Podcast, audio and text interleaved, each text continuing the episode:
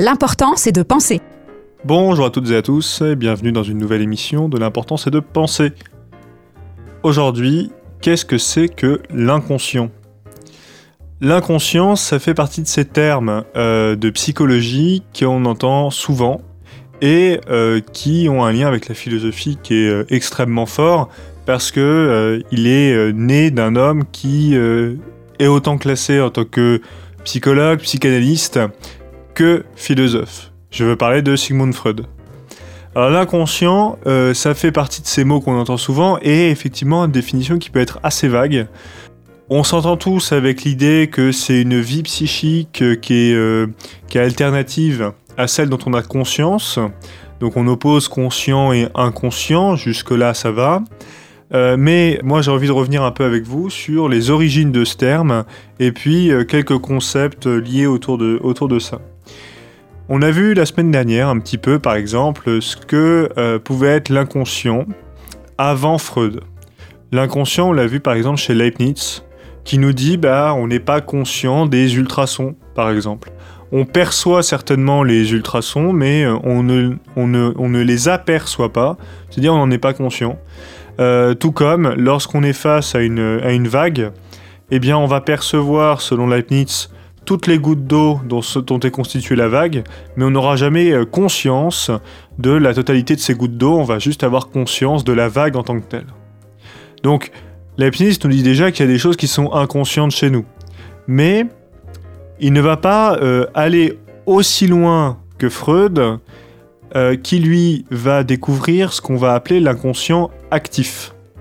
En fait, c'est tout toute la révolution de Freud de dire que l'inconscient il est actif. Parce que l'inconscient, ça faisait longtemps, comme je vous le disais avec Leibniz, ça fait longtemps qu'on avait conscience que précisément, il y avait des choses dont on n'avait pas conscience.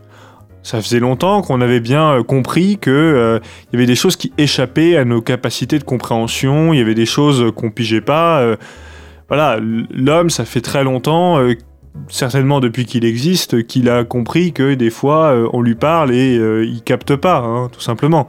Donc l'inconscient, c'est pas une révolution qui vient de Freud en tant que tel. Ce que dit Freud, c'est que l'inconscient, bah, c'est une vie. Il, a, il fait sa vie. Voilà, l'inconscient fait sa vie. Il se balade dans notre, dans notre cerveau un peu comme il, comme il l'entend. Alors on va, on va préciser, mais euh, c'est cette idée qu'il est actif. C'est pas simplement euh, il y a des choses que je, que je capte pas et donc ça c'est mon inconscient. Non, c'est qu'il y a des choses que je capte pas, mais il y a aussi des choses que je veux pas capter et euh, tout ça, eh bien, est dans mon cerveau et fait sa vie, même si j'en ai pas envie. On n'a pas une, un contrôle dessus euh, aussi agréable que ce qu'on pourrait, que ce qu'on voudrait. Alors, Freud en philosophie, c'est euh, faut, remettre un petit peu en contexte. C'est pas à premier, à premier, à premier plan un philosophe. Et pourtant, il est dans les programmes de philosophie terminale. Euh, il est dans les programmes officiels euh, parce qu'on considère qu'en fait il a eu tellement une conséquence euh, importante sur ce qu'est un être humain, notamment, qu'il a eu un apport philosophique. Et pourtant, Freud, pour l'anecdote, il se méfiait beaucoup des philosophes. Parce qu'il considérait que les philosophes, ils avaient tendance à idéaliser la nature humaine. Alors que Freud, on va voir rapidement que, bon, bah, effectivement, c'était quelqu'un qui a considéré que euh, l'homme finalement était moins fort qu'il ne l'imaginait.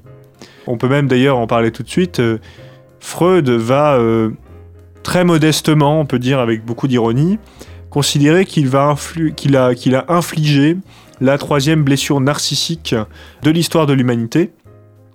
Après Copernic, qui découvre que la Terre n'est pas au centre de l'univers, et donc que nous, êtres humains, ne sommes pas au centre de l'univers, et après Darwin, qui nous dit que finalement l'homme il est le produit d'une évolution des espèces et pas une production divine. Et Freud lui vient se placer là derrière euh, Copernic, derrière Darwin et il dit bah en fait moi j'inflige en quelque sorte la troisième blessure. L'homme n'est pas au centre de l'univers, l'homme n'est pas produit comme ça par l'homme, par le par Dieu, mais euh, est une évolution. Et eh bien moi, Freud, je dis que l'homme n'est pas seul dans sa tête, n'est pas seul dans sa maison. Parce que effectivement, là où on pensait être le plus chez soi, c'est-à-dire dans sa tête, hein, parce que finalement, euh, comme le dit la chanson, vous n'aurez pas ma liberté de penser. Bon, bah effectivement, on a tendance à considérer souvent que euh, là où on est le plus tranquille, c'est dans sa tête.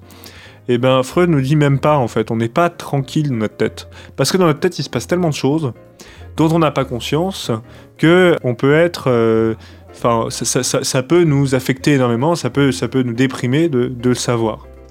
Alors pour autant, lui-même, euh, il est médecin neurologue à la base, il va inventer la psychanalyse, il va se faire psychanalyste. Lui-même a des solutions pour soigner les hommes, bien sûr. Mais pour approfondir sur ce qu'est l'inconscient, simplement une remise en contexte, comment ça s'est développé Eh bien, au 19e siècle, l'histoire de l'inconscient, est fortement liée avec euh, les cas de femmes considérées comme étant hystériques. Et euh, les contemporains de, Freud, ne voyant pas de remède, considérait que les électrochocs étaient la meilleure façon de euh, calmer l'hystérie chez la femme. Freud, lui, a mis en évidence un concept que on, connaît bien aussi aujourd'hui, qui s'appelle la libido. Et la libido, c'est alors la libido aujourd'hui on dit c'est enfin on a tendance à considérer que la libido c'est euh, l'envie sexuelle. Avoir une libido c'est une envie sexuelle. À l'époque de Freud c'est plus vague, c'est plus large que ça. Parce que la libido, c'est toute l'énergie inconsciente qui euh, vient des pulsions qu'on a refoulées. Et, c'est ça qui est important de comprendre, c'est que l'inconscient, il y, a eu une importance de, développer ce concept parce que, à partir du moment où on a compris, où Freud notamment a mis en évidence que notre société elle était faite d'interdits. Si vous ne dites pas que notre société est faite d'interdits, il n'y a pas de nécessité de, parler d'inconscient. En fait, la civilisation, elle est faite d'interdits, elle est faite de valeurs morales. Il y a beaucoup de choses qu'on n'a pas le droit de faire, il y a beaucoup de choses qu'on aimerait faire et on en a honte. Et tout ça est refoulé. Et c'est ça qui est le combustible, si vous voulez, de l'inconscient. Et effectivement, Freud va, euh, pour conceptualiser tout ça, donner trois concepts, créer trois concepts qui sont aujourd'hui assez connus, mais malheureusement pas toujours bien maîtrisés. Le surmoi, le moi et le ça. Alors qu'est-ce que c'est que tout ça? Le surmoi, c'est une loi qui vient de l'éducation reçue, c'est tout ce qui vient de notre éducation, de la société, tous les interdits.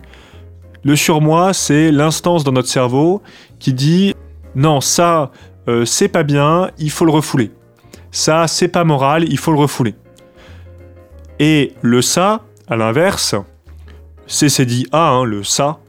Le ça, ce qu'il faut retenir, c'est que c'est c'est l'ensemble de nos désirs, c'est l'ensemble de nos passions, de nos pulsions, de tout ce qu'on a envie de faire.